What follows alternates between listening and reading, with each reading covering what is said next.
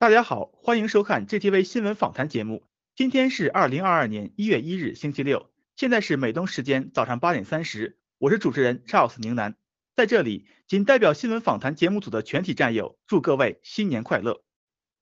让我们先来了解洗币交易的相关信息。截至播报时间，洗币的实时价格为三十一点八八美元。更多信息请关注喜马拉雅交易所的实时数据更新。接下来是今天的新闻播报。首先，让我们共同关注近期中共病毒及疫苗的相关资讯。全球多地中共病毒感染病例飙升。二零二一年十二月三十日，据美国媒体报道称，纽约州当天报告了超过七万四千例新增中共病毒确诊病例。也是该州两周以来第十次打破了单周新增确诊记录。州数据显示，当地住院人数也在继续上升，目前的总住院人数为七千三百七十三人，相较周一的数据增加了近百分之二十。与此同时，澳大利亚西南威尔士州也在当天公布了超过两万一千例新增中共病毒确诊病例，该数据比前一天的统计数据猛增了近一万例，达到了自中共病毒大流行开始以来。澳大利亚各地区报告的最高病例数。据西南威尔士卫生部透露，这些确诊病例是基于对15万澳大利亚民众进行核酸核酸筛查的结果，而这些感染患者则主要集中在悉尼地区。值得注意的是，韩国在当天也增加了4875例中共病毒感染患者，其中重症患者达1056例，另有108人死亡。数据表明，截至目前，在韩国政府加强中共疫苗。中共病毒防疫措施之后，该国重症患者连续第十一天仍维持在千人以上。对此，韩国当局于三十一日宣布，政府现行的防疫措施将再度被延长两周，包括餐厅及咖啡厅限时营业至晚上九点，私人聚会限员四人等。美国疫情加剧导致航空。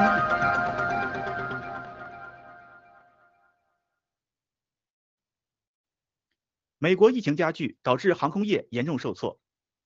二零二一年十二月二十九日，美国兰吉航、美国捷兰航空公司当天晚些时候证实，由于美国东部、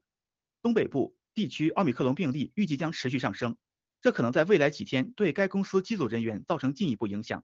据公司相关人士透露，该公司眼下正面临着因中共病毒确诊病例激增而导致的机组人员短缺现状。为公司已经取消了直至二零二二年一月十三日的约一百一千二百八十个航班。目前，美国其他航空公司还没有详细说明他们在二零二二年一月份的行程变化。另外，数据显示，捷兰航空公司的股票在本周内已经下跌了近百分之二。加之捷兰航空已经公布的行程削减，评论人士指出，这预示着航空业已经开始准备应对因奥密克戎疫情爆发而造成的航空服务长时间中断的情形。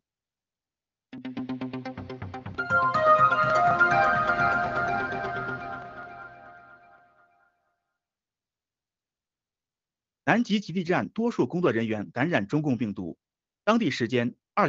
零二一年十二月三十日，据有关媒体报道，比利时伊丽莎白公主南极极地站二十五名工作人员中有三分之二确诊感染了中共病毒。消息显示，这些研究人员从比利时飞往南极站的途中，曾在南南非泰普进行了为期十天的隔离。而他们在到达地站后，已经确诊的三例感染者立即被隔离，并在随后离开了站点。然而，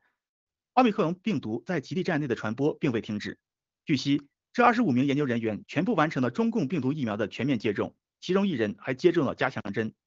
同时，所有的工作人员均中共病毒 PCR 检测，并且被隔离，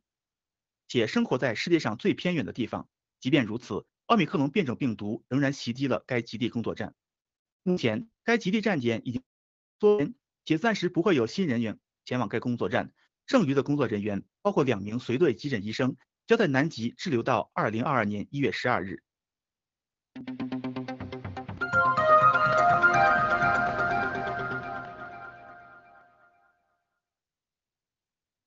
美国 CDC 变相证明中共病毒中共病毒疫苗无效。二零二一年十二月三十一日，据下报道，美国疾病控制预防中心 CDC 表示。自中共病毒奥密克戎变种出现以来，游轮上的新增确病例持续增长，因此，CDC 已经将游轮旅行的风险等级调至最危险的四级。但 CDC 也建议民众，无论自身的中共病毒疫苗接种情况如何，大家在出行时都应当尽量避免搭乘游轮。此外，CDC 还补充道，如果民众必须要搭乘游轮出行，请在确保自身已经完全接种过中共病毒疫苗的同时，仍需要加强其发防疫措施，并且需要在旅行前一至三天以及旅行后的三至五天内接受中共病毒核酸筛检。有评论认为。CDC 要求已经接种疫苗的旅客继续做好防疫和核酸筛检工作的，恰好从侧面证实了疫苗并不具备此前 CDC 所宣传的预防和阻止病毒有效的。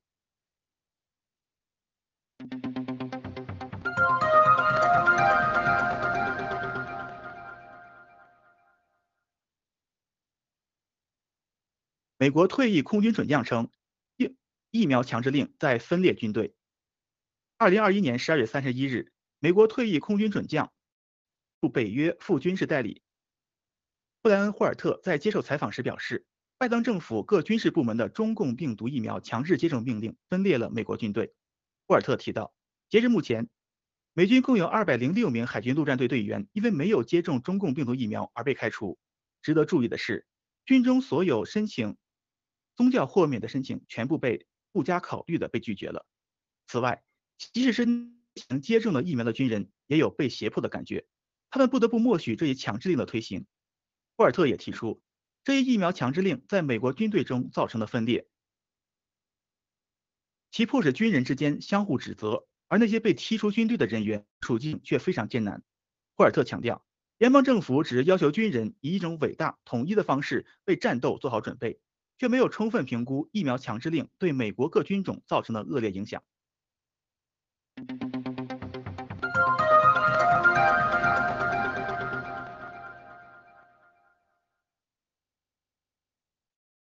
美国数百国会议员要求最高法院阻止疫苗强制令。二零二一年十二月三十日，据当地媒体报道，由美国四十七名共和党参议员和一百三十六名众议员组成的团体。共同要求最高法院阻止联邦政府对包含一百名及以上雇员的企业推行的强制中共病毒疫苗接种政策。他们认为，拜登政府和职业安全与健康管理局 （OSHA） 此举已经涉嫌越权。议员们表示，赋予联邦政府的立法权属于国会，但国会授予机构的权利不应该被滥用。他们强调，中共病毒疫苗强制令属于典型的国家警察权力。而 OSHA 对企业提出的全国性强制疫苗接种要求，已经涉足公共医疗政策，实属超越了职业安全与健康法的范围。据悉，美国最高法院将于2022年1月7日安排一项与疫苗强制令有关的紧急上诉口头辩论。同一天，大法官们还将听取医护人员对疫苗强制令的挑战。评论指出，最高法院此次判决将成为反对联邦政府中共病毒疫苗强制令的唯一选择。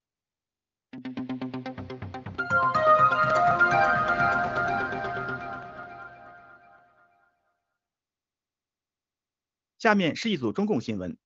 华为2021年度营收下降百分之三十。当地时间2021年12月31日，在受到美国政府的多轮制裁后，中共华为集团在2021年的年度营业收入下降至6340亿人民币，相比去年下降约百分之二十九。相关报道提及，自2019年起，由于华为涉及数据盗窃和危害网络安全，美国政府开始对华为实施了一系列禁运制裁措施。当中包括限制华为对关键零部件的供应和技术获取。此后，全球所有使用美国技术的企业均被禁止在未获得出口许可的情况下向华为提供相关技术和产品。分析人士提及，虽然华为公司为了挽回其损失，尝试推动了其他业务，但其市场份额目前仍在大量流失。同时，消费者业务，尤其是在智能手机制造方面，也已经遭受了沉重的打击。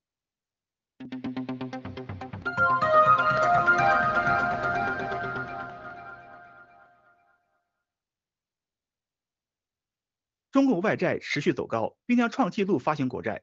当地时间二零二一年十二月三十一日，据中共外汇管理局官方发布的数据显示，截至二零二一年九月，中共国全口径外债余额近两万七千亿美元，再创历史季度新高，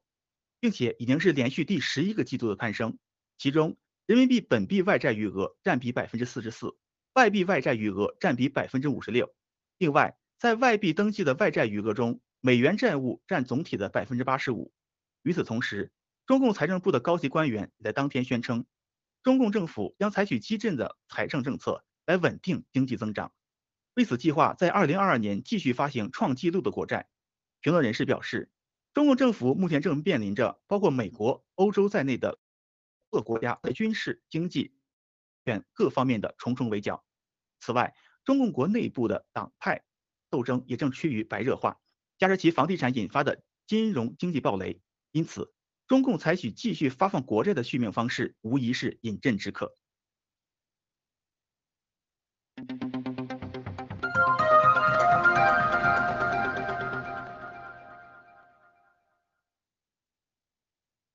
最后是一则全球灭共态势分析：德国外交部长及内务部长将不参加中共冬奥会。二零二一年十二月三十日，据媒体报告显示，德国外长贝尔伯克对媒体宣布，他本人确定将不参加中共二零二二北京冬奥会。贝尔伯克还透露，欧盟正在讨论是否应该集体加入抵制冬奥会的队伍。贝尔伯克也呼吁欧盟国家共同商讨出一个抵制中共冬奥会的态度。并希望可以比美国总统拜登的态度更坚定。另外，贝尔伯克还一再表示，欧盟应当出台一项政策，禁止进口新疆地区通过强制劳动所获得的产品。与此同时，德国内务部长兼体育部长南希·弗雷泽也宣布，由于个人原因，他决定不出席北京冬奥会。据了解，按照惯例，德国通常会派遣内务部部长代替总统出席冬奥会，但德国政府发言人表示，德国新任总理舒尔茨。决定是否将出席北京冬奥会。此前，德国政府新闻发言人还首次在例行记者会上表示，到目前为止，舒尔茨总理暂无出席北京冬奥会的计划。以上就是今天新闻播报的全部内容。今天的访谈部分取消，请大家观看文贵大直播之元旦特别节目。在此，祝大家新年快乐，阖家幸福，万事顺遂。我们明天再见。